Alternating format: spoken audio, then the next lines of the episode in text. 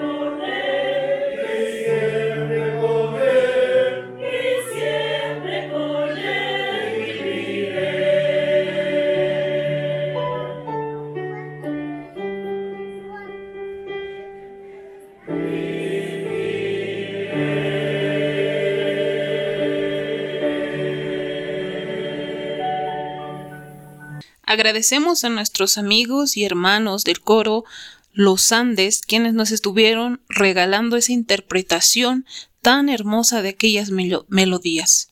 Como decían las letras, Él salva a los que sufren de iniquidad. Loor a su nombre daré. En Él siempre confiaré y con Él siempre viviré. Aquellas letras que nos marcan cada día en nuestras vidas y también aquellas letras en el que mencionan que siempre debemos de confiar en Él y tenemos que confiar en Él, además de vivir con Él allá en los cielos, que será un hermoso lugar, un hermoso hogar donde Él nos estará esperando. Para iniciar el mensaje, pues hoy tenemos un invitado realmente que nos va a hablar acerca de la historia de Juan. Juan, quien era un discípulo de nuestro Señor Jesús, que llevó el mensaje a varias personas y también presenció grandes maravillas junto a él. Juan, quien se diferenció de otros apóstoles por ser la persona que Jesús amó más, y además estuvo presente en los milagros y penas que Jesús tenía cuando estaban en la tierra. Es por ello que hoy vamos a hablar acerca del tema Juan el Amado, ¿Por qué fue llamado Juan el Amado? ¿Cuál fue la historia de Juan? Anteriormente hablamos acerca de Pedro, acerca de Pablo, de Esteban. Pero este otro apóstol Juan, ¿cuál será su historia? Es por ello que nuestro invitado nos va a dar este mensaje de esperanza y pues démosle la bienvenida a nuestro hermano Abner Adubiri que nos va a estar regalando este mensaje de esperanza. Estimados amigos y amigas, tengan todos ustedes muy buenas noches. Esta noche estudiaremos el capítulo 53 del libro de los Hechos de los Apóstoles, donde nos relata la historia de Juan el Amado. Realmente una historia maravillosa. Pero antes de poder estudiar, les invito a poder hacer una breve oración. Padre que estás en los cielos, mi Dios, tú sabes, Señor, cómo la historia de Juan relata del amor que tú tuviste a tu discípulo y cómo él te amó también a ti. Quisiéramos entender este capítulo, esta historia, para que nosotros podamos aprender de este relato, Señor. También te pido por nuestros invitados que van a escuchar, también por las familias que necesitan, mi Dios, de tu ayuda, de tu sanidad, de que tú transmitas esperanza en sus vidas, que puedan sentir ellos esperanza en estos momentos tan tristes. Esos favores te los ruego en nombre de Jesús. Amén. Bien, mis amigos, la historia de el discípulo Juan es realmente maravillosa y como les anticipaba, Juan era el discípulo amado. En, en el libro de Juan 21, 20 dice, ¿no? Discípulo al cual amaba Jesús. ¿Qué sucedió para que Juan pudiese tener ese amor de Jesús? Para Juan debió ser un privilegio que Dios o que Jesús lo amara. Imagínense tener el amor de Jesús. Ay, ¿no? Es increíble. Dios nos ama a todos. Y más adelante vamos a ver cómo Jesús amó a sus doce discípulos, pero Juan indica que era el que recibía ese amor, abría su corazón, quería aprender de Jesús. Y es por eso que hubo un, un amor mutuo muy bonito. Pero esto no sucedió de la noche a la mañana, ¿no? pasaron bastante, pasó en sí Juan toda una vida al lado de Jesús, aprendiendo de las lecciones. Y eso vamos a estudiar en este, en este estudio. Miren, nos dice que Juan, junto con su hermano Santiago, eran conocidos como los hijos del trueno. Los hijos del trueno, sí. El trueno cuando cae es realmente espantoso, asusta, ¿no? Pero, ¿por qué no? Estos dos hermanos realmente tenían un carácter detestable, podríamos decir. Tenían mal genio, tenían sed de venganza, un espíritu de crítica, ¿no? Estaban siempre criticando. Mm, tenían eh, eran orgullosos y por sobre todo eran ambiciosos de honor. por eso más adelante estudiaremos cómo ellos, mediante su madre, pidieron uno estar en, al lado derecho y el otro estar al lado izquierdo eh, cuando el reino de Jesús se constituiría acá en la tierra o en el cielo, ¿no? es bien interesante. Pero Jesús vio que en Juan había un, un, corazón receptivo, sincero, de querer cambiar. Y también existía amor. Y Jesús, mediante varios hechos, se puede ver de que cambiaron ese carácter. En, sobre todo Juan. Hubo una historia Jesús les pidió a sus discípulos a que se adelantasen y fueran a una aldea de los samaritanos porque él quería comer algo, ¿no? Pero también sus discípulos sabían que Jesús quería ir a Samaria porque quería beneficiar a los samaritanos, porque Jesús cuando iba a un pueblito siempre sanaba, predicaba eh, y les daba paz a esas vidas que tal vez no tenían paz, esperanza, vidas que tal vez no tenían sentido. Jesús siempre daba amor, reflejaba amor. Pero cuando Jesús llegó a Samaria, tenía que ir hacia, Jerusalén y se dieron cuenta de eso los samaritanos y trataron tan mal a Jesús que Santiago y Juan le dijeron, ¿no? Señor, ¿quieres que mandemos que descienda fuego del cielo y consuma como hizo Elías? Es decir, Santiago y Juan querían que Jesús mostrase su poder y que los destruyera a estas personas que los habían tratado tan mal. Pero Santiago y Juan se sorprendieron por las palabras de Jesús. Y les dice, ¿no? Y, las palabras que les dice Jesús está en Lucas 9, 54, 56, donde dice, ¿no? Ustedes no saben de qué espíritu son, porque el Hijo del Hombre no ha venido para perder almas. Es decir, no ha venido a destruir personas, sino para salvarlas. La misión de Jesús en esta tierra no era, si me tratas mal, yo también te voy a tratar mal. Sino Jesús vino a esta tierra por esas personas, ¿no? Que no tenían un buen carácter, como esos samaritanos que se pusieron celosos de que Jesús iba a ir hacia Jerusalén y lo trataron tan mal. Por esas personas Dios vino. Y acá también nos cuenta otra historia que sucedió, miren, con Santiago y Juan. Lo que les decía en un principio, ¿no? Cómo su madre, cómo Santiago y Juan, eh, por medio de su madre, pidieron de que, de que puedan ellos ocupar los altos más altos en el reino de Dios. Y dijo así su madre, ¿no? Di que se sienten estos dos hijos míos, el uno a tu mano derecha y el otro a tu izquierda en tu reino. ¿Qué tal?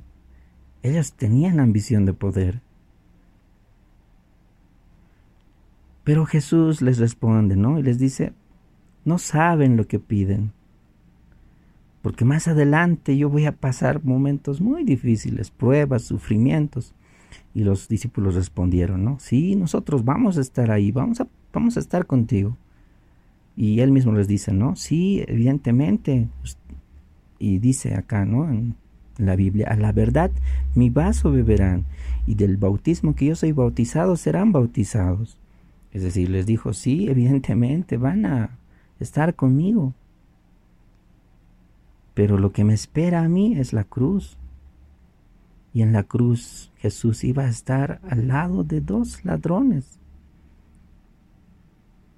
Y lo que se les venía a Juan y a Santiago también era así, ¿no? Santiago iba a morir por espada. No iba a vivir mucho. Y Juan iba a estar hasta las, los últimos momentos, ¿no? Juan estuvo vivió hasta los últimos momentos, pero pasó muchos momentos, muy, muchas pruebas. Le persiguieron, lo encarcelaron, y Jesús sabía, ¿no? Eso. En Mateo 20, 25, 28 dice, pero entre ustedes no será así, sino el que quisiere entre ustedes hacerse grande, será vuestro servidor y el que quisiere entre ustedes ser el primero, será vuestro siervo. Como el Hijo del Hombre no vino para ser servido, sino para servir y para dar vida en rescate de muchos. Mateo 20, 25 al 28. En este mundo, los reinos muchas veces bueno, en sí todos, ¿no? eh, el rey o el presidente es al que lo sirven, le dan su comida, le dan todas las, todos los beneficios, la mejor comida, la mejor ropa, se traslada en avión. Pero en el reino de Jesús las cosas son muy diferentes. Porque dice que aquí el que quiera estar ahí al lado de Jesús, al lado de Dios, ese debe de servir. Debes de servir a su prójimo. Aquel que sirva, aquel que trabaje para Dios, ese va a estar al lado de Dios. Ese va a estar más cerca de Dios. En un principio eso no entendía Juan.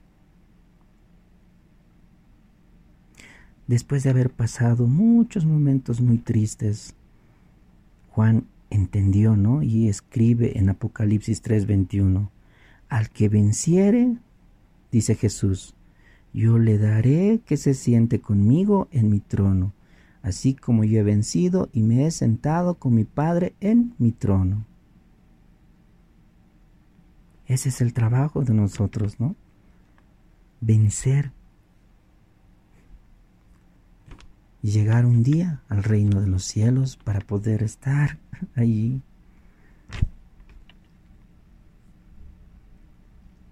Hubo otra historia también en donde una, una persona había hecho unos milagros y había hecho de una manera eh, bien pomposa, ¿no? Y Santiago y Juan los reprendieron.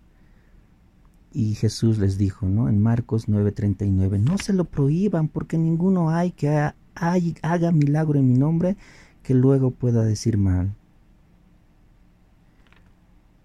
Miren, varios hechos vemos en donde Juan actuó de una manera, podríamos decir, por interés. En sí también su carácter era así, ¿no? Pero ¿qué sucedió? ¿Cómo, cómo Juan cambió?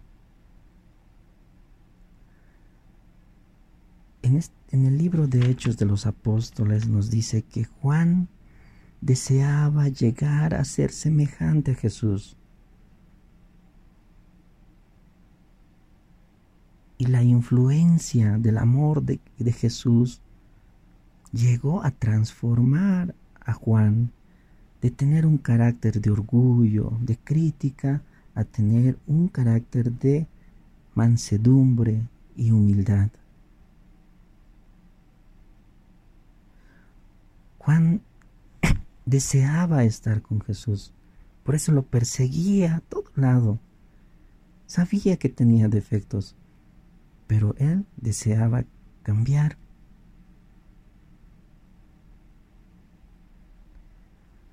Juan, perdón, Jesús amó a todos sus discípulos. A los doce discípulos amó de la misma manera. Pero en Hechos de los Apóstoles nos dice de que Juan tuvo un... Juan era el que más recibió de su amor y amó a Jesús.